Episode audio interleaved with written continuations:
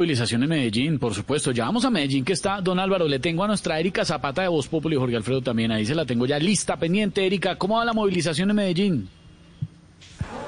¡Eh! ¿Qué onda, Esteban?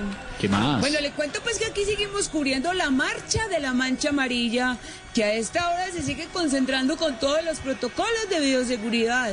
O sea, con tapabocas y alcohol por si llega el COVID. Y con cruceta en la mano por si llega el Uber. Uy, no, Erika. No, mentira, mentira, Esteban. Al contrario, están haciendo esto pacíficamente, detectando de inmediato a cualquier infiltrado violento que no sea del gremio. ¿Y cómo hacen para saber si hay un infiltrado? Ah, fácil Esteban, con la marca de seguridad de los taxistas. ¿Cuál? Medio brazo negro y medio brazo blanco.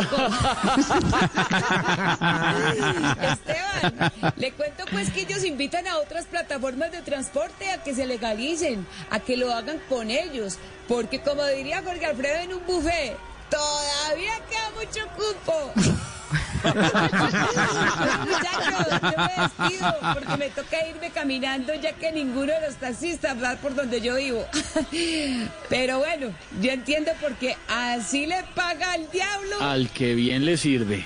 No, al alcalde que lo puso en los alumbrados. No, No, no. no, Erika Zapata. No. No, Chao, ya Erika. aprendido, no. Chao, Eriquita. Jorge Alfredo. Ya viene. Chao, Eriquita. Ya viene. Yo cuido, yo cuido, tú me cuidas con don Ricardo. Doña Silvia.